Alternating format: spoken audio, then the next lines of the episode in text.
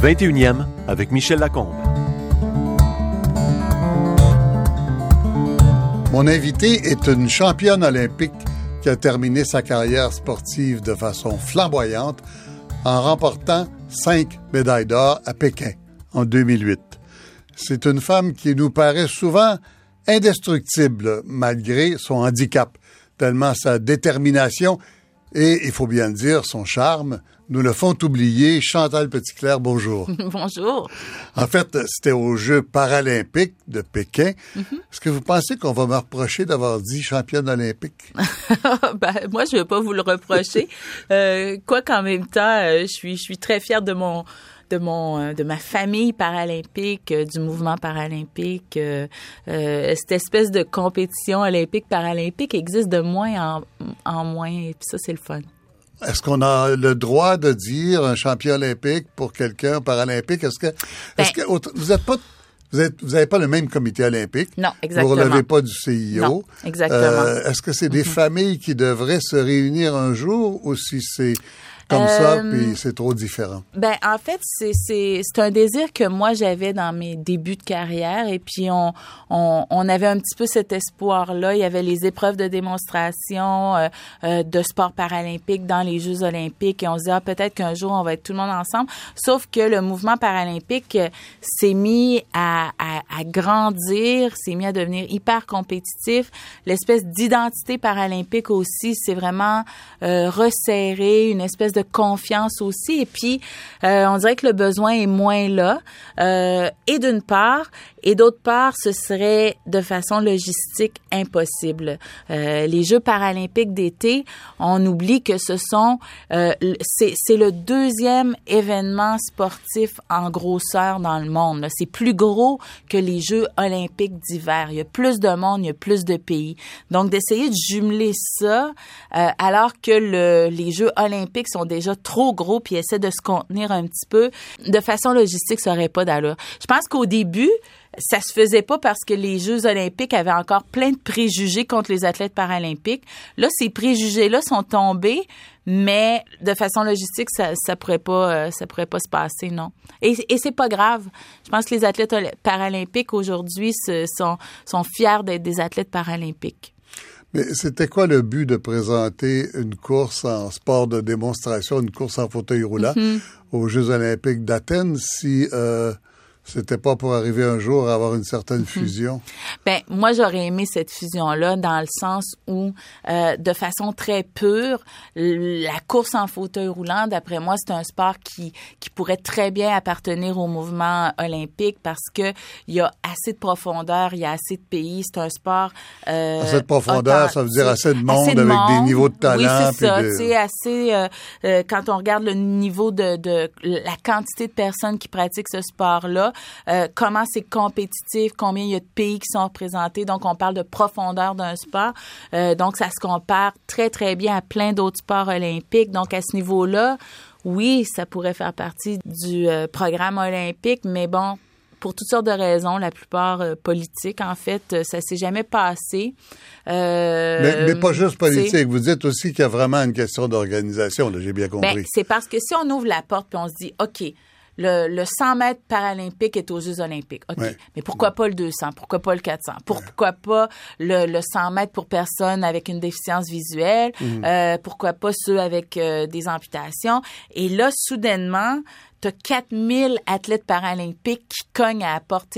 pourquoi dire oui à un mais pas aux mhm, autres? mhm, et que je pense le mouvement olympique et pas je pense on le sait là se dit ok si on ouvre la porte à une épreuve euh, comment on la refuse à toutes les autres épreuves paralympiques, euh, la natation paralympique, le basketball en fauteuil roulant. Et mm. là, ça devient une espèce de cauchemar. Donc, cette porte-là ne s'est jamais vraiment ouverte. Et puis, parallèlement à ça, il y a tout le mouvement paralympique qui se disait, mais on veut-tu vraiment aller aux Olympiques? Moi, individuellement, comme athlète, oui, j'aurais aimé ça. Vous êtes tellement ambitieuse, tellement déterminée. Oui, c'est ça, tu sais. Puis c'est comme, mais mon mouvement, le mouvement paralympique, tout le monde n'est pas d'accord avec ça. Donc c'est comme deux écoles de pensée, puis euh, j'ai pas gagné. finalement, j'ai pas gagné. Plus que ça, vous vous êtes rangé de l'autre opinion finalement.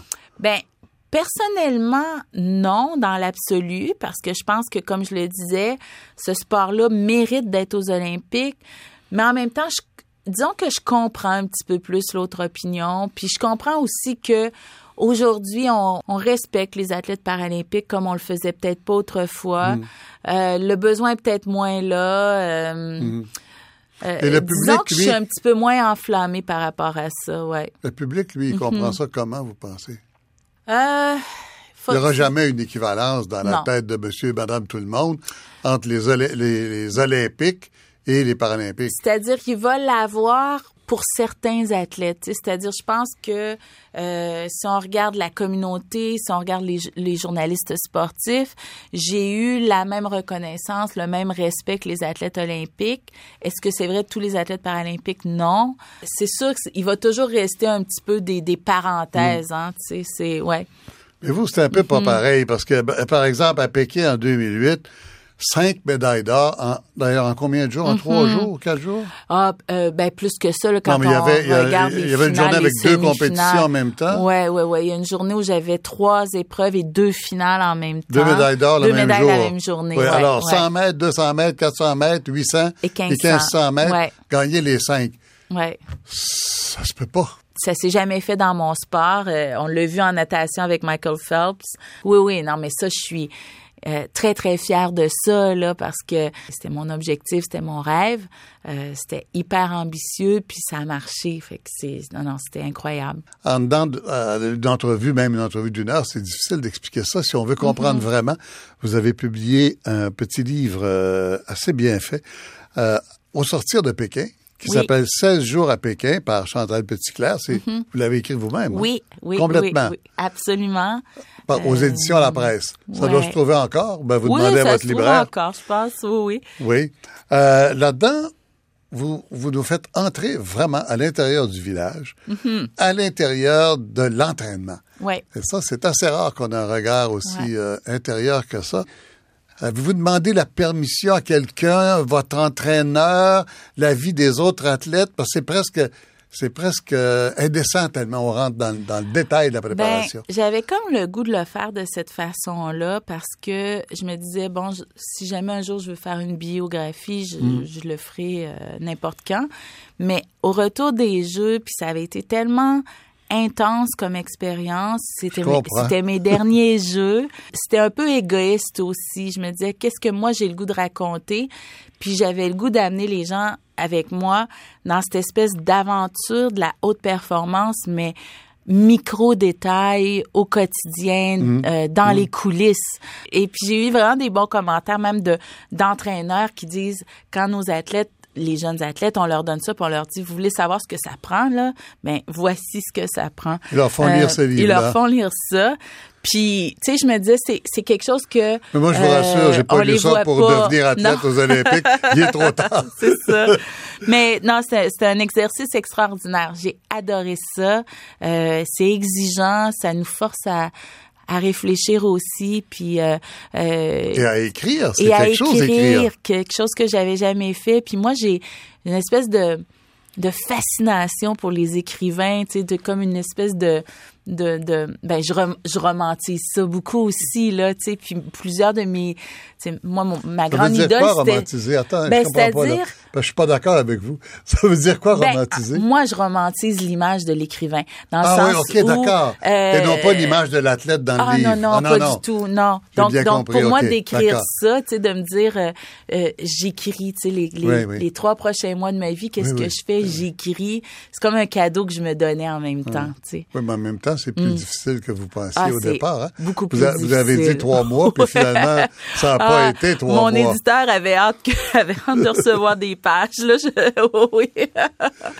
Parce que les gens qui ne l'ont jamais fait ne se rendent pas compte à quel point c'est exigeant. un exercice ah, oui, oui, oui. de solitude. Qu'il faut apprendre. Euh, il faut, il faut l'apprendre. Mais c'est comme n'importe quoi, c'est comme être athlète. Hein. Il, y a, il y a une part de talent. Ah, J'aime bien la comparaison. Mais il y a une part de travail. Euh, et puis, quand les gens sont bons dans quelque chose, quand les écrivains sont bons, on a l'impression qu'ils sont talentueux, mais le pourcentage de talent est toujours plus petit que le pourcentage de travail, je pense. Chantal Petitclerc n'aime pas demander. Elle veut tout faire elle-même. Retrouvez-la sur le site du 21e de ici Radio-Canada.ca.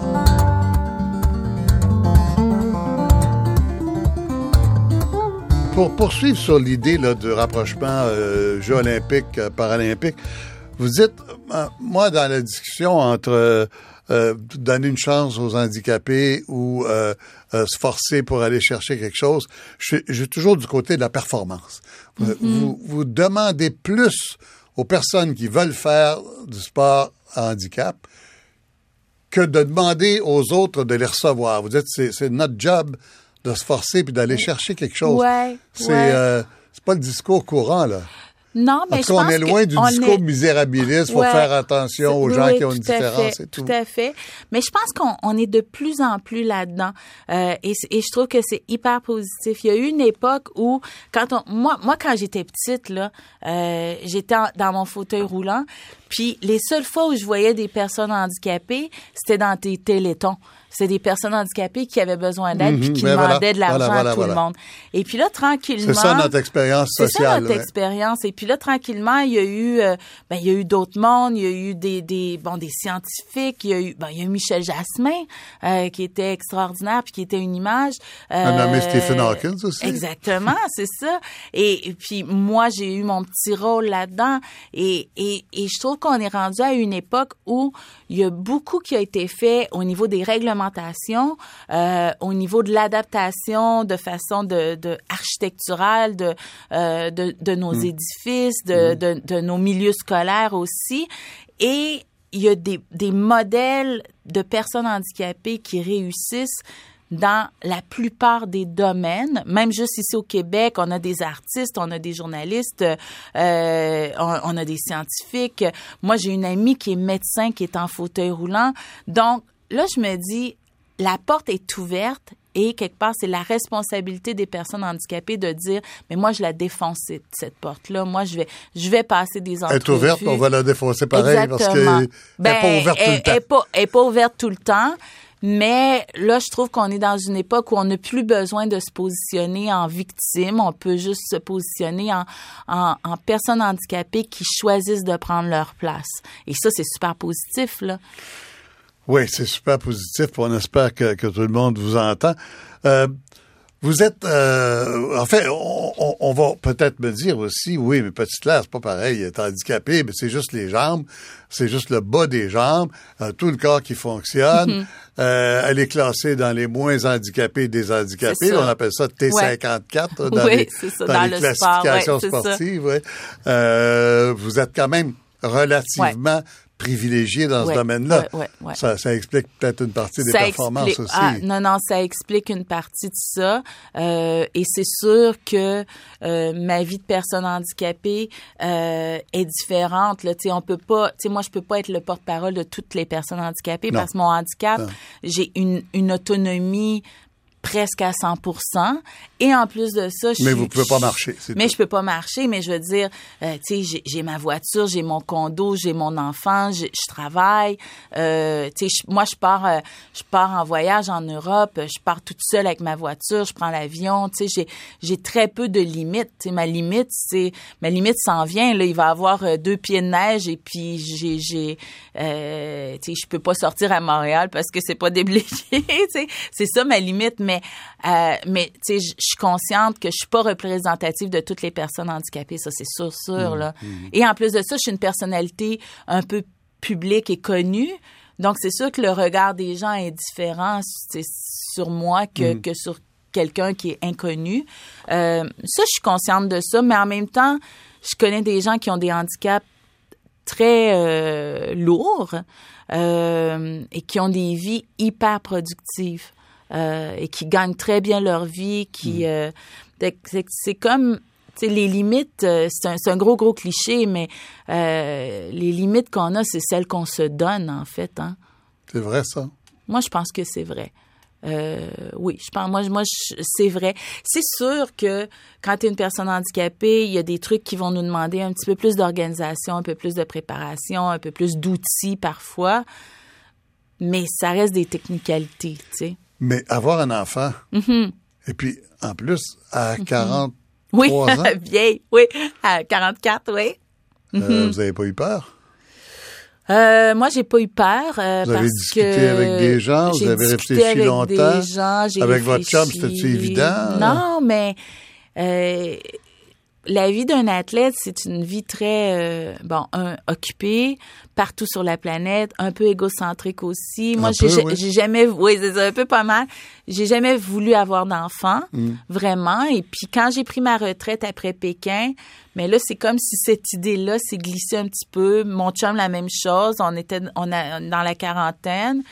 Euh, et puis c'est une décision que j'ai pas prise à la légère. Et puis euh, bon, le temps que ça, ça arrive, ben j'avais 44 ans, mais euh, euh, c'est une, une belle belle aventure. Qu'est-ce que les médecins le vous ont 44 dit? ans me dérangeait pas. Euh, les médecins, honnêtement, quand je suis allée voir les médecins, euh, je connaissais d'autres filles en fauteuil qui en avaient eu, donc j'avais des modèles. euh, ça, ça me stressait pas. Mais je suis allée voir les médecins, puis euh, euh, tu sais, je suis une fille super en forme. Tu sais, ce qu'ils m'ont dit, t'es es plus en forme que la plupart des femmes de 30 ans de toute façon. Ouais, évidemment, ça fait une grosse paraplé- différence. Oui, puis être paraplégique euh, et avoir des enfants, euh, apparemment, puis bon, Mhm. puis, puis j'en suis la preuve, c'est vraiment pas un problème. Même si c'est juste les Euh, jambes, on appelle ça paraplégique? Oui, OK. oui. Paraplégique, c'est juste les jambes. Quadriplégique, c'est jambes Mhm. Les bras et bras. aussi, voilà. Ouais, ouais, ouais, ouais. ouais. Mais non, mais non, je dis juste les jambes euh, en, bas, en bas du... Le, le bas du bas du corps. Ouais, non, Comme on c'est dit au para- hockey. c'est paraplégique. Ouais. Euh, ouais, c'est des. Mais non, donc. euh, donc très rapidement, euh, les petits doutes que j'aurais pu avoir, tout le monde dit non, non, il n'y a pas de problème, tu es en santé, tu es en forme. Puis effectivement, ça a été une grossesse euh, tout à fait normale et, et, et en santé. Là. Ça fait combien de temps que Mm-hmm. vous étiez avec euh, James Duhamel, votre, euh, mari, votre conjoint, ouais, votre chum? Oui, ça faisait, euh, ben, ça, ça faisait 14 ans. Là. Après, ça fait 15 Oh là! ans cette année, ouais. Longtemps. 13-14 ans, ouais. Comment vous vous êtes Ouais. rencontrés? Euh, nous, on s'est rencontrés. Lui, c'est un euh, musicien, faut lui, dire. un hein, musicien, assez ouais. spécial, électroacoustique, musique moderne, ouais, musique de film, euh, mixage Exactement. en studio. Ouais, euh, propriétaire d'un studio. Un grand technicien, artiste en plus. C'est ça, ouais, ouais, ouais. Puis on s'est rencontrés euh, euh, justement dans un studio de télé. Moi, je travaillais là, lui aussi. Euh, et puis euh, c'est comme toutes Dans les un studio de rencontres télé. là. euh, ouais, ben dans une vous autre faisiez vie. euh, ouais. hôtesse de l'Auto-Québec. C'est ça, ouais, ouais, ouais. C'était l'animation des tirages de l'auto. hein? Ben, c'était vraiment le fun à faire. Puis honnêtement, avez fait ça à la euh, télévision il y a fait ça déjà, pendant euh, 10 ans. Longtemps, Ouais, longtemps, ouais. ouais, ouais, ouais. Jusqu'en 94. Mhm. Euh, non, non, non, jusqu'en 2004. J'ai fait de 94 en 2004. Hôtesse Euh, les pour les tirages. tirages de l'Auto-Québec Ouais. à TVA. Ouais, ouais. Mais C'était pour gagner votre vie, ça. oui, c'était pour gagner ma vie, puis en même temps, euh, c'était assez intéressant parce que euh, c'est un un défi de quelque part. hein, parce que je me rappelle moi quand allée là, même les techniciens de télé puis les réalisateurs, c'était comme ok là on a une fille en fauteuil roulant, il faut changer les caméras, changer l'éclairage. Comment ça bouge un fauteuil roulant euh, devant tu sais de, dans la technicalité d'un tirage? Puis je me rappelle, j'avais eu plein de beaux commentaires de se dire ah c'est la première fois qu'on voit euh, une personne en fauteuil roulant qui fait juste la job d'une autre fille de sa façon. Euh, C'était quand même assez audacieux comme Et qui, défi. qui rit tout le temps pareil. Ouais, c'est ça. Puis qui fait la même job que les autres filles, sauf dans Mais un vous étiez fauteuil. déjà un peu connu à ce moment-là. À peine, à peine. Euh, 94, là, j'avais même pas gagné mes premières médailles. Ah non, même pas. Non. Ah bon, Non, on savait un- juste que vous faisiez Ouais. de la course. Les deux sont arrivés en même temps parce que 96, Hmm. euh, j'ai fait mes premières médailles d'or à Atlanta et puis là, euh, j'étais... euh, Hmm. Non, c'était euh, une belle aventure. Puis James, James Duhamel, lui, était là en Et production James de travaillait là, quoi? il était technicien pour l'Auto-Québec, euh, donc on s'est côtoyés quand même pendant plusieurs années. Puis à un moment donné... Plusieurs années? Ben, on travaille, on a travaillé là en même Vous temps. n'avez pas été ouais. vite vite? Ben, les, euh, écoutez, là, c'est, c'est, c'est dans les détails, mais les deux, on était dans une autre relation. Et puis, Ah bon, euh, euh, et puis, éventuellement, les deux, on s'est retrouvés euh, célibataires.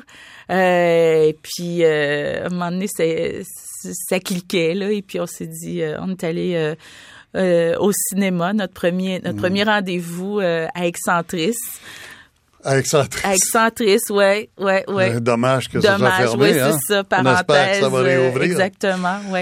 Euh, quand l'enfant est arrivé, là, c'est euh, un peu plus compliqué, là, par exemple. Hein? Fauteuil roulant, il Ouais. n'est pas très pratique pour courir après le petit non, qui se cache non, en et dessous le du lit. petit, c'est très bien, mais en même temps, euh, c'est fascinant. Les enfants s'adaptent tellement à, à n'importe quoi. Et puis euh, le petit Elliot, euh, lui, sa maman est en fauteuil. Euh, ben, c'est un prénom que j'a- j'aime bien. euh, un poète anglais aussi, T.S. Eliot. Mhm. Euh, donc, ça venait de, de, de ça. Et puis... Vous êtes très littéraire, au fond, hein? Vous avez, petit vous avez peu. beaucoup d'admiration pour la littérature, ouais, disons ça ouais, j'ai beaucoup d'admiration pour la littérature et puis euh, euh, le, le, le temps dans une journée fait que je, je tu sais, je- j'ai- j'explore pas cette passion-là autant que je le voudrais, mais ça reste une passion, ouais. Mhm. Mais vous avez quelques classiques même. euh, Je pense que vous lisez, vous avez lu Zola en tout cas. oui, Zola, oui. Zola, c'est euh, c'est un grand classique pour moi que je relis. Moi, Mm. je relis les choses. Donc Zola, Kundera, beaucoup. Donc, je suis Ah dans ouais. les vieilles affaires vraiment. je Ben, suis non, pas, pas- on, non, on c'est dit pas ça comme ça. Surtout pas à Radio-Canada. Ouais. On appelle ça des classiques. Là, vous allez Oui. vous faire chicaner Ouais, par Marie-Louise. Arsenault. Mm. Mais c'est correct. euh, Tu sais, j'en suis, euh, j'en suis bien contente.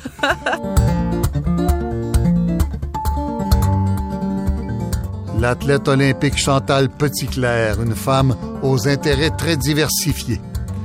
Ici Radio-Canada, première.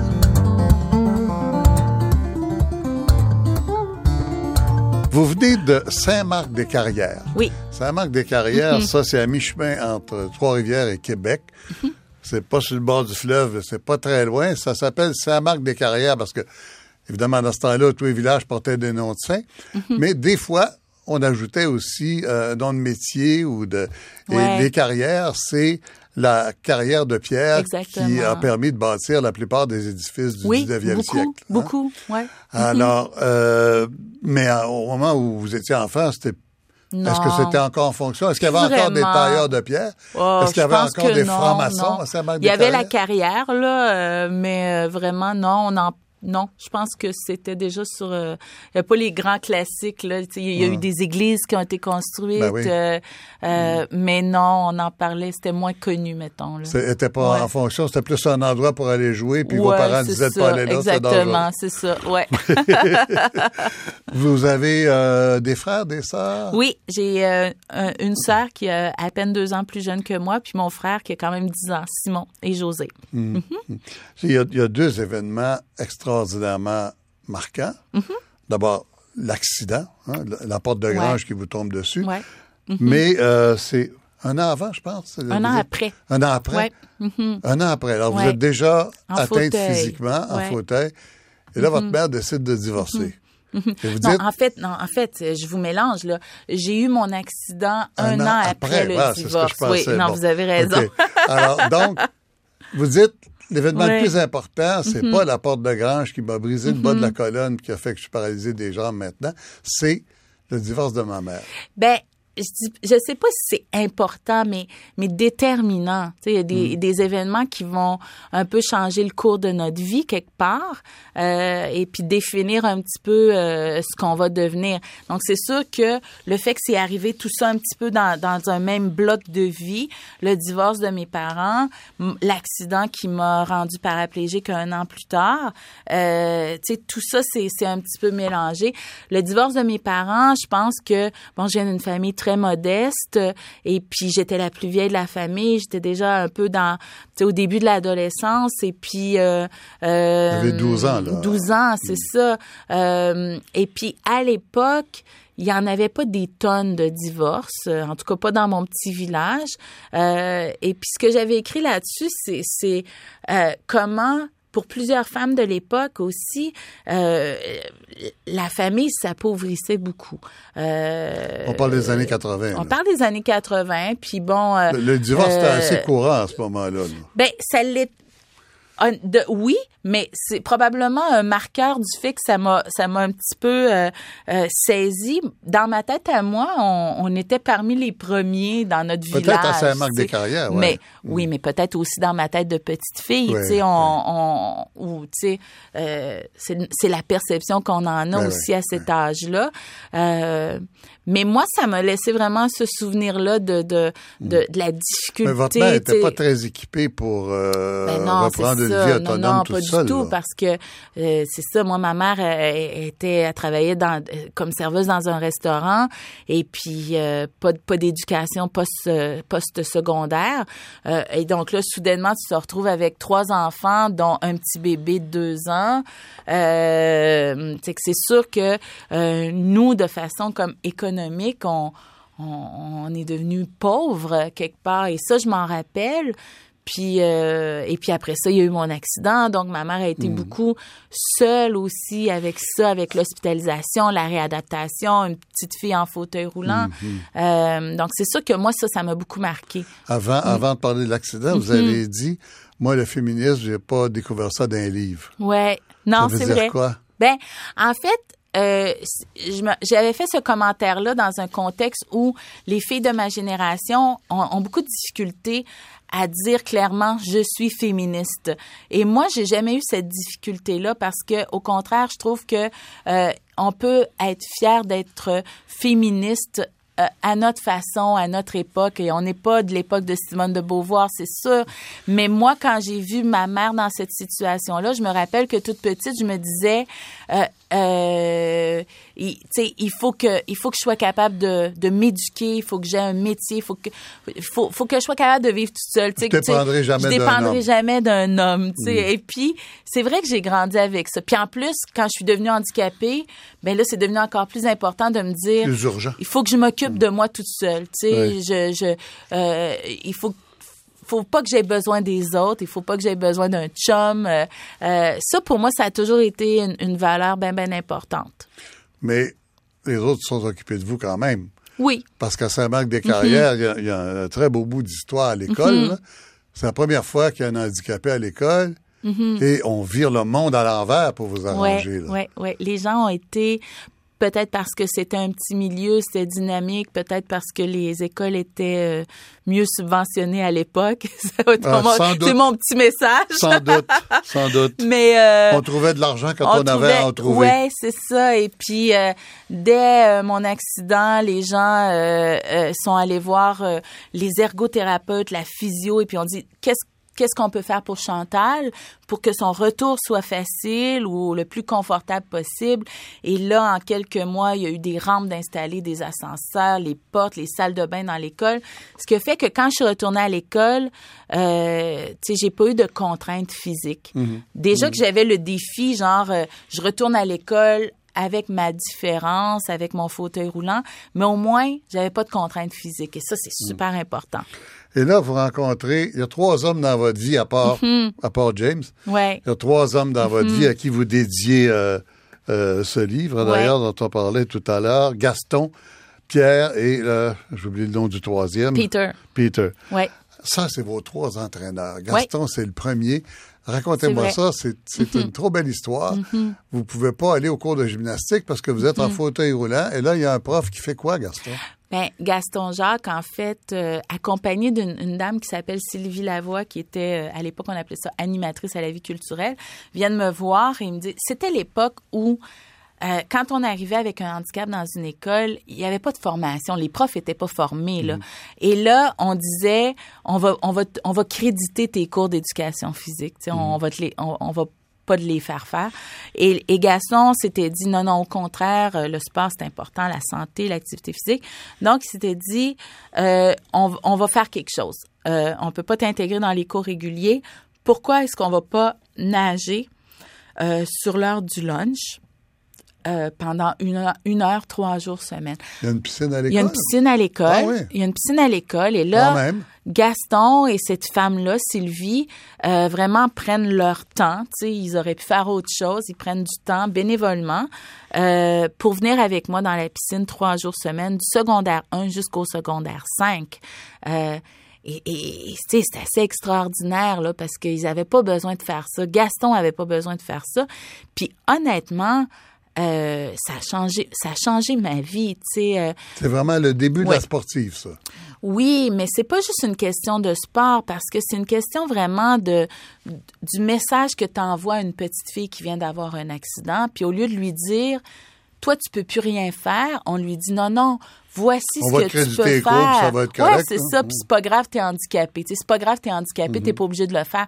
Mais au contraire, là, c'était de dire non, non, euh, voici ce que tu peux faire. Tu sais, malgré ton handicap, euh, il te reste tout plein d'options, il te reste tout plein de potentiel, et le sport en est un.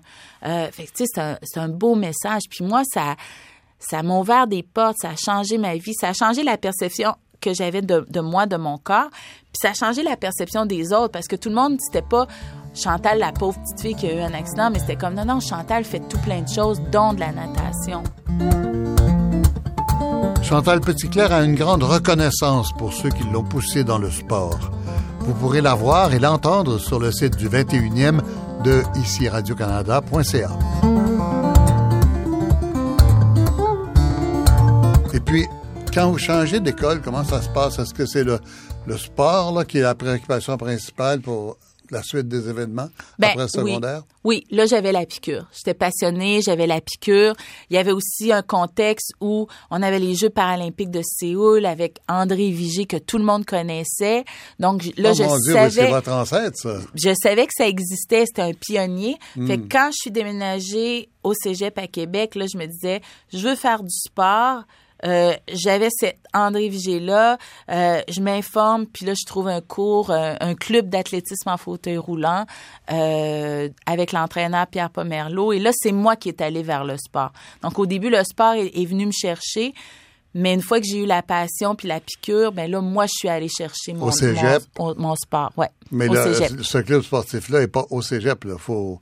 Ben en fait, c'était à l'université Laval, donc là je je tu sais je, je fais une coupe de téléphone, euh, tu sais c'est c'est où ça se trouve des sports pour personnes en fauteuil roulant. Euh, euh, et là j'ai j'ai c'est comme ça que j'ai été mise en contact euh, avec Pierre Pomerleau, euh, entraîneur du club à l'université Laval.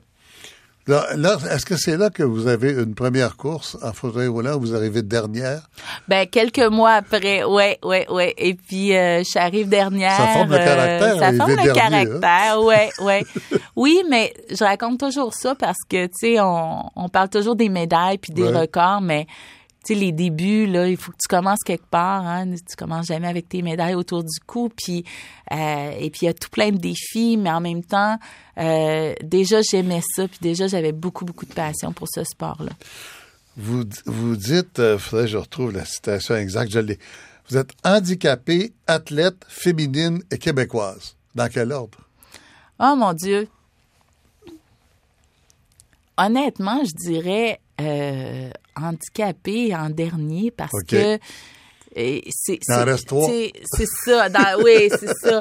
Mais là, athlète, c'est dur à dire parce que là, je suis à la retraite, donc euh, je suis plus une athlète là, mais je reste une Bon, un leader. bout quand dans- même. Ouais, médaillée, disons. euh, c'est Ouais. bien difficile. euh, euh, les, les trois égales, je dirais. c'est pas, y a pas, y a pas un podium là-dessus, là. Il Y a pas un podium là-dessus. Non, non, non. C'est les trois en alternance, selon ce qu'on vit, selon ce qu'on fait. Vous n'êtes pas euh, particulièrement politique non plus. Vous avez pas. Non, non, plus maintenant. euh, je dirais. Comment plus euh, euh, ben, je, je sais pas. J'ai, j'ai, l'impression que le, le, le- les partis politiques m'interpellent moins. En même temps, les, les débats, l'écologie, c'est, quelque chose qui me touche beaucoup. Donc, quand j'écoute ce que nos politiciens disent, c'est vraiment plus au niveau du contenu euh, qu'au niveau du, du saut politique qu'ils ont là euh, euh, collé sur eux, tu sais. Vous Fait suivez les conférences ça. sur le climat, par exemple? Ouais, je suis ça. Je- J'écoute euh, évidemment, tu sais, je euh, tu sais, je suis la politique un petit peu. Tu sais, je, trouve ça super important. Je vais voter. Euh, tu sais, je trouve que ma politique est très citoyenne. Tu sais, moi, j'ai le goût d'être impliquée dans mon quartier. J'ai le goût de, de faire des choix de consommation qui sont euh, qui sont responsables, qui sont cohérents. Ça, j'y crois beaucoup. Tu sais, le pouvoir de de, de l'individu dans ses choix quotidiens. Moi, c'est le contrôle que je sens. Tu sais, je peux pas contrôler la destinée de la planète, mais euh, quand je vais acheter mon café, ben j'ai un petit contrôle sur d'où il vient, qui l'a fait, dans quelles conditions. Puis ça, c'est ça, c'est important. Puis j'y crois. Ben, la, la, consommation responsable. Responsable, euh, tu sais. Euh, euh, bio, avec toutes ces incohérences. Tu sais, je sais qu'il y a rien de parfait. Tu sais, je suis pas une idéaliste non plus là-dedans, mais euh, puis je suis pas non plus euh, drastique. Quand je vais au resto, je ne demande pas d'où vient mon saumon, mais quand moi je l'achète, je, la, je, je, veux avoir un contrôle sur ce que j'achète. Mm Tantôt, on parlait des difficultés d'avoir un enfant. Je vous ai laissé aller un peu vite là-dessus. Là. Disons, l'hiver, mettre le petit dans le siège d'auto. Euh, Ouais. à- mettons, quand tu vas avoir trois ans, qui va Ouais. peser là, Oui, oui, hein, oui, euh, quelques dizaines de livres. là. Ah non, non, c'est sûr que... Qu'est-ce qu'on fait? Ben, c'est... euh, je dirais que ça, ça a été la surprise. Puis ça a été euh, un peu... On... Ah, déjà on- à deux ans. Là. Oui, on, parce qu'on on apprend des choses à nos enfants, mais on apprend des choses en devenant parent, puis comme individu aussi. Puis moi, ce que avoir un enfant m'a comme obligé euh, à ne pas avoir peur de demander de l'aide quand j'en ai besoin. Euh, et ça, j'étais pas prête à ça, je dirais. Ça m'est jamais arrivé dans ma vie avant, vraiment. Mais c'est sûr qu'il y a des limites. Euh, le petit Elliot à deux ans, si on va dans un parc euh, et qu'il part à la course vite, vite, vite, et puis qu'il là, il monte dans une glissade. euh, et puis ça, c'est quelque chose que j'ai réalisé. Les terrains de jeu au Québec, là, c'est pas fait ni pour les enfants handicapés, ni pour les parents handicapés. Tu sais, c'est comme il y a aucun accès. Donc ça, je réalise ça, puis c'est confrontant pour J'ai moi. envie de vous dire que c'est pas fait pour les parents tout court. J'imagine. Parce que tout le monde a vu le petit disparaître en Ouais. haut d'une glissade puis se garocher dedans, Ouais, parfois la tête non, la non, non, première. c'est ça, tu sais. Mais euh, Et pas avoir le temps de la rattraper, c'est pas parce qu'on est en fauteuil roulant. Ben, c'est bon pas parce qu'on n'est pas en fauteuil roulant Oui, oui, qu'on oui. a plus de chance de le rattraper. mais j'apprends avec ça, j'apprends à demander de l'aide, j'apprends à dire euh, bon, un avec mon chum, on a peut-être des partages de tâches qui sont un petit. Mm. peu différents. Puis je me dis c'est juste une coupe d'années, quand il va être assez grand, euh, il va euh, Mm. tu sais, il va il va écouter. Oui. on espère. Ça, faut se croiser les doigts, oui. Euh, vous avez déjà dit qu'être un- athlète de haut niveau, c'est à l'antipode d'être un parent. Mm-hmm. C'est c'est le contraire. Ouais. C'est quoi? Parce que pour être un athlète de haut niveau, il faut être absolument égoïste. Exactement. Je veux Ouais. dire, si on veut réussir, ça dépend ce qu'on veut faire comme athlète. Mais si, comme athlète, on veut devenir la meilleure au monde, gagner cinq médailles d'or, il faut que toutes les décisions de notre vie et de notre journée soient faites en fonction de nous et de notre performance. Euh, et ça, c'est un contrat avec tout le monde, avec notre équipe, avec notre chum. Moi, l'année avant les Jeux de Pékin, bon euh, oui, oui, oui. Non, non, mais l'année avant les Jeux de Pékin, euh, je veux dire, j'ai pas bu de champagne au Nouvel An. Là, tu sais, mon chum était comme t'exagères un peu. Je dis non, non, parce que toutes les décisions sont faites de cette façon-là. À l'heure, on se couche, ce qu'on mange, ce qu'on fait, euh, notre repos est la chose la plus importante. Alors que là, quand on devient parent, c'est le contraire. Tu sais, Mm, c'est- c'est un beau retour de balancier dans ma vie parce que là, soudainement, euh, la priorité, c'est le petit garçon, euh, c'est le petit bébé, tout ça. Donc, euh, c'est vraiment autre chose. Avant de revenir au, au sport olympique, juste être sûr de ne pas l'oublier, vous faites partie des amis de Radio-Canada. Oui. Pourquoi? Dites Ouais, pas deux mots là-dessus. Oui, oui. Euh, en fait, j'étais très touchée quand on m'a demandé de faire ça, euh, euh, ben pour supporter dans le fond la survie et, et la santé et la, quali- la qualité, l'identité de Radio Canada. Et, et ce que je racontais quand on me demandait pourquoi c'est important pour moi, moi je disais et j'y crois beaucoup. Moi, je viens d'une famille très, très modeste. Euh, Il n'y avait pas de livres chez nous, il n'y avait pas de Radio-Canada, il n'y avait pas de culture à la maison. Donc, la culture, c'est quelque chose que j'ai découvert très honnêtement à travers Radio-Canada. Parce que la culture, quand tu connais pas ça, là, c'est, c'est intimidant. Euh, quand, quand tu viens pas de ça, quand t'as pas été élevé là-dedans, s'acheter un billet puis dire, moi, je m'en vais à l'opéra, là, tu sais, t'es, t'es intimidé quand t'as pas grandi là-dedans. Alors que, ouvrez, moi, je me rappelle des beaux dimanches. Euh, et je me rappelle, entre autres, une, un de mes premiers contacts avec la culture, ça avait été euh, le dortoir, qui, qui était le truc de danse contemporain, qui était passé au Beau Dimanche. Carbone 14. Euh, Carbone 14, exactement. Et, et moi, jamais j'aurais acheté un billet pour aller voir ça. Là. Sauf que de le voir à la télé, ça m'a comme donné cette espèce de choc culturel. Puis, à un moment donné, ça m'a donné le courage de me dire, OK, j'achète mes premiers billets, puis je vais voir une pièce de théâtre, je vais voir un show de danse. Et que je trouve que c'est hyper important. Euh, donc, euh, oui, j'étais très fière de faire partie des Amis de Radio-Canada. Ben, c'est très important ce que vous venez de dire, puis je suis très content d'avoir posé la question. Belle réflexion de Chantal Petitclerc sur l'importance du service public. Ici Radio-Canada Première.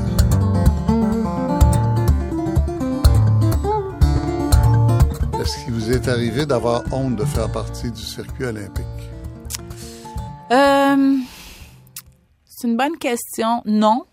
Non, parce que euh, ma famille olympique, paralympique, c'est c'est des athlètes que je c'est pour moi c'est des individus puis c'est un mouvement dans l'histoire aussi puis c'est un mouvement que je continue de trouver euh, beau euh, et pertinent. Euh, je pense que les héros olympiques qu'on a que qu'on a eu comme enfants, que nos enfants vont avoir, ça a sa place. Est-ce qu'il y a un ménage qui, qui, qui a dû être fait, qui reste à faire? C'est sûr, c'est sûr. Puis c'est sûr qu'il y a des moments où tu te dis, j'ai pas eu de honte, mais j'ai eu de, de, de grandes déceptions. C'est des déceptions. Moi, je le vis comme ça parce que c'est ma famille. Et puis là, quand il sort des trucs de doping, euh, euh, peu importe, puis sans nommer une chose plus que l'autre, à chaque fois qu'il sort des trucs comme ça, euh, c'est comme une grosse déception parce que quand il s'agit du mouvement sportif, moi, j'ai encore un cœur d'enfant. Tu sais, je regarde ça encore avec des grands yeux, puis de, de l'admiration, puis probablement une trop grosse dose de naïveté. C'est ça aussi. Mais ça, ça dedans, atteint pas tu sais. votre. euh, ça atteint pas, si on veut, le, le cœur de votre euh, admiration pour Non. euh, l'olympisme, Non. pour les athlètes Non. olympiques. Mais quand il s'appelle Lance Mais en Armstrong ou quand ah, mais ça c'est un exemple. Là. Moi là, moi j'étais comme Foglia là, j'y ai cru là jusqu'à la fin. Euh, Moi, Lance Armstrong là, je pense, j'y croyais pas là qu'il était dopé. Fait que ça me rentrait dedans là, ça me rentrait dedans. Moi, je regardais des vidéos là, puis quand j'ai gagné mes médailles à Pékin, là, sais, l'espèce de la hargne que ce gars-là avait, puis comment il se relevait après une chute, puis ce qu'on voyait dans son regard, en tout cas. Euh, ça a été une déception, là. Puis c'est sûr que ce que ça me donne comme réflexe, c'est de me dire, moi, là, je suis pro, euh, il faut être sévère, il faut, il faut des condamnations à vie, il faut aller chercher les médailles, puis il faut condamner aussi les médecins, les, les entraîneurs. Il faut pas juste que ce soit les athlètes, là. Il faut, il faut vraiment mettre euh, des conséquences à tout le monde qui est dans ce système-là. Fait que ça, c'est sûr, je suis pour ça. Euh, puis bon, je pense que il y a des gros gros ménages à faire, mais mais dans le fond, je continue d'y croire puis de vouloir y croire puis de vouloir que ça marche. Il y a la drogue euh, du Mm-hmm. côté de certains athlètes, mais il y a aussi euh, le vol carrément du côté de certains membres du Comité international olympique. Ouais. Euh, C'est hyper gênant, ça. C'est gênant. Euh, bon, euh, je peux me dissocier un petit peu parce que c'est sûr que le côté paralympique, euh, il y en a pas eu encore. Probablement parce qu'il y a, a pas grand chose pas assez à voler, il y a rien à voler. Mais euh, encore une fois, il- ça veut dire qu'il faut, euh, il faut des réglementations, des ménages, euh, il faut.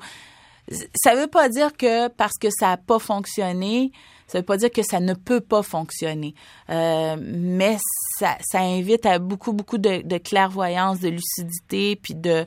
Euh, il faut que quelque part, il y a une vraie, vraie volonté de changer les choses. Ouais, mais quand on a des trucs immenses comme ça, qu'il y a immensément Ouais. d'argent, euh, on dirait qu'il y a comme une fatalité, non? Honnêtement, oui, mais je veux y croire. Tu sais, c'est, je veux, je veux garder cet, cet espoir-là que c'est possible d'avoir un, un sport propre à tout niveau. Euh, vous avez été nommé au, au centre, euh, au temple de la renommée paralympique canadien. Mm-hmm. Mais vous étiez déjà au Panthéon des athlètes olympiques Ouais. canadiens. C'est, c'est bizarre.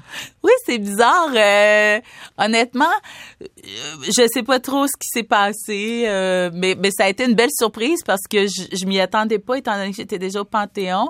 Euh, mais moi, j'ai pris ma retraite après Pékin. Mm. Les gens attendent quand même un certain nombre d'années. Puis là, il y en a un qui, est allé plus vite que... Il y a des de- règles qui sont différentes d'un organisme à l'autre. Là, vous allez être chef de mission. Mm. Ouais. Pour les Olympiques, ça, c'est, Mhm. c'est, euh, on voit ça assez souvent, euh, Oui. un ex-athlète de Ouais, pointe qui ouais, devient ouais, euh, oui, oui. un peu à la Jean-Luc Brassard. hein. C'est ça.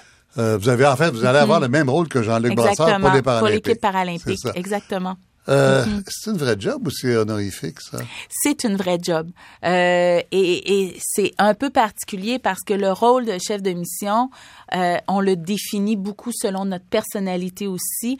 On a eu des chefs de mission, par exemple, on a eu un chef de mission, Louis Barbeau, qui est très connu de la Fédération cyclisme québécoise, euh, qui lui, de par son expérience dans les fédérations, était très opérationnel, par exemple. C'est sûr que des athlètes comme moi, comme Jean-Luc Brassard, on est des chefs de mission qui sont beaucoup plus au niveau de la vision de l'équipe, du euh, planification stratégique, qu'est-ce qu'on veut comme équipe, qu'est-ce qu'on veut construire comme équipe. Moi, je suis déjà allée à Rio trois Vous avez fois. un mot à dire sur le Euh, choix des athlètes? On a un mot à dire, non. Parce que, mais par contre, on est en contact avec les gens de la haute performance. Et oui, on peut avoir un mot à dire, pas sur le choix des individus, mais sur qu'est-ce qu'on priorise comme athlète. Si on amène tel nombre, euh, c'est quoi un petit peu la direction qu'on veut dans, certains critères de sélection? Euh, on a des mots à dire un petit peu sur, on passe des entrevues, euh, l'équipe médicale, l'équipe d'opération, comment on structure cette équipe-là, c'est quoi nos priorités? Il y, a, y, a beaucoup, beaucoup de choses à faire. On est, c'est beaucoup de travail. En même temps, une des parties du travail aussi, c'est d'inspirer les athlètes. Ça, c'est sûr que s'il y a une espèce de travail qui est, qui est d'inspiration, ben, en étant en contact avec eux, par des conférences, en, en allant les voir à l'entraînement, en étant présent pour eux. Ah oui, Euh, vous faites de l'accompagnement euh, personnel quand on nous de le temps en donne, temps? ben, oui, mais quand on nous le demande, parce que les athlètes ont leurs équipes, ont leurs Mm. entraîneurs, leurs psychologues sportifs, donc c'est pas de l'ingérence. Mais honnêtement, moi, j'étais chef de mission euh, aux Jeux du Commonwealth à Glasgow, donc pas des Jeux et pas des athlètes paralympiques. Et je me disais, comment les athlètes non paralympiques, les athlètes olympiques au Commonwealth vont créer un lien avec moi, ancienne athlète paralympique, et puis d'aller aux compétitions, t'es comme t'es comme un fan club et puis les athlètes ont besoin un peu juste de se sentir supportés. Des fois, tu même pas besoin de leur parler, mais moi, euh, j'allais voir des, des parties de tennis le matin en quart de finale. Même les parents des athlètes étaient pas là. Puis je le voyais, les athlètes, ils me disaient hey, merci d'être venu voir ma game. Euh, fait que ça, c'est un rôle qui est comme un peu euh, difficile à définir, mais qui a un impact. Moi, je l'ai vu à Glasgow. Euh, se sentir supporté, puis même moi, je l'ai vécu comme athlète. Euh, croiser mon chef de mission à la cafétéria qui disait « Hey, j'ai vu ton 800 mètres hier », ben ça aidait mon 1500 mètres d'après. Euh, de faire partie d'une équipe et de sentir que l'équipe est derrière nous, ça peut avoir un bel impact. Chantal Petitclerc, Mhm. en présidente de fan club, ça doit faire plaisir. Oui, oui, absolument. puis j'y crois. Euh, puis j'aime ça. C'est une belle, belle expérience. Et pendant Mhm. les Olympiques, vous allez faire quoi? Pendant les Jeux, euh, vous allez être frustré. on- non. Non? Non, non, Euh, je l'ai pas été. En fait, je sais que non parce que moi j'ai travaillé comme entraîneur aux Jeux de Londres Ouais, ouais, ouais. Et, et je me disais, et en plus de là, j'étais avec des athlètes dans mon sport, sur le bord de la Puis piste. vous n'avez pas été frustré? Non, c'est drôle parce qu'on dirait que j'ai eu cette espèce de privilège-là de prendre ma retraite avec tout ce que je voulais, en ayant accompli tout ce que je voulais accomplir, juste vraiment en paix avec ce que j'avais fait, puis j'étais capable d'apprécier ce que les autres faisaient sans avoir le goût d'être avec eux. Euh, ma frustration, des fois, c'est vraiment plus... euh, euh, je- c'est très superficiel. Je les regarde puis je me dis, je m'ennuie d'être musclé comme ça. Ben oui. C'est hyper superficiel. Euh, mais Ben, le reste, euh, le rôle de chef, de pouvoir redonner, d'aller voir toutes les compétitions, la fébrilité qu'on a. Mm. On se lève le matin à 5 heures, on va voir le plus de compétitions possible, on va, on va dans les réunions. Est-ce que le transport va bien? Est-ce que la bouffe? est- Ah, c'est vraiment Je le fun. je vais jouer au sportif, je Mm-hmm. vais vous relancer la balle. Euh, vous dites euh, pas être aussi musclé. Euh, vous avez une belle histoire là-dessus. C'est euh, Mar- euh, Martina Navratilova qui vous dit un jour Et que t'es chanceuse, Chantal, t'as le droit de porter des, euh, des camisoles. Moi, j'avais pas le droit. Ma mère trouvait que j'avais l'air d'un gars avec ma grosse musculature. Oui. C'est arrivé pour vrai, cette Ah, non, non, c'est arrivé pour vrai. On était dans un, dans un gala. euh, Alors, Martina Navratilova, pour ceux qui s'en souviennent pas, c'est ouais, une, une déjà joueuse de de, tennis té- une légende de, de tennis. Très, très haut niveau. Ouais, elle a été championne du monde Ouais. longtemps. Mais donc déjà j'étais impressionnée qu'elle me parle et puis pour moi c'est toujours resté un symbole de où le sport féminin en est enfin parce que Martina me disait euh, tu sais moi ma mère me laissait pas porter de camisole parce qu'elle me disait t'es trop musclé t'as l'air d'un gars et puis je trouve ça fascinant de, de voir qu'aujourd'hui euh, encore au tennis à cause à cause de des sœurs euh, Williams par exemple qui sont hyper musclées puis qui en même temps sont hyper féminines. Donc pour moi c'est le fun de se dire tu peux aujourd'hui être une jeune athlète être une femme euh, avoir euh, des muscles et en même temps être super sexy être super Ben, féminine Euh, en même temps, mais ça a- n'a pas toujours été le cas Non, Euh, il y a toujours eu des gens ça. qui ont su que la, les critères de beauté féminine n'étaient pas nécessairement fixés par les magazines. Exactement. Ouais. oui, c'est ça. Aujourd'hui, au- je trouve que au moins les jeunes filles, les jeunes sportives se l'approprient. Et ça, je trouve que c'est très positif. Ouais, dans le cas des sœurs William, en tout cas, avec une affirmation euh, Mhm. Absolument. mode en plus. Ouais, ouais, ouais, ouais. Ça, vous n'avez pas fait ça, par exemple? Non, pas vraiment. Je pense que j'étais pas dans ce genre de sport-là non plus. Qu'est-ce qu'il vous reste Euh, à faire? Quant ah, au sport, mon je veux Dieu. dire, là, quant au sport pour commencer. On parlera de voyage après. Ben, le sport, en fait, euh, il me reste à... Puis je le fais tranquillement avec mon rôle de chef de mission. Il me reste quelque part à trouver ma place euh, comme leader international dans le mouvement paralympique. Euh, ça reste une question. Qu'est-ce que je veux faire? Euh, euh, là, j'ai l'impression, bon, j'ai, eu ma retraite, j'ai pris ma retraite, j'ai eu mon petit bébé, donc ma famille est bien partie. Et là, j'ai l'impression que je me lance dans cette deuxième partie professionnelle de ma vie. Puis j'ai cette question-là qui me dit, OK, qu'est-ce que ça va être, cette deuxième carrière-là? Je sais que je veux rester dans la haute performance, mais euh, où ça va m'amener, euh, faudra s'en reparler. Dans la, dans la haute performance, euh, ben, ça peut être dans comme... l'encadrement, oui. Ça peut être euh, dans les fédérations sportives, ça peut être comme entraîneur. euh, ça va être à moi un petit peu de choisir. Après les Jeux de Rio, je pense que je vais avoir une bonne idée un petit peu de qu'est-ce que moi je peux apporter et, et quelle, quelle sorte de travail je veux faire dans ce milieu-là. Chantal Petitlair, c'est déjà fini. Euh, Déjà, je ça va je vous remercie beaucoup, beaucoup. Merci. Au nom de tout le monde, et de tous nos auditeurs, merci de nous amener, de nous avoir apporté votre, euh, votre sourire et votre joie de vivre. Ben, merci à vous. Merci de m'avoir reçu.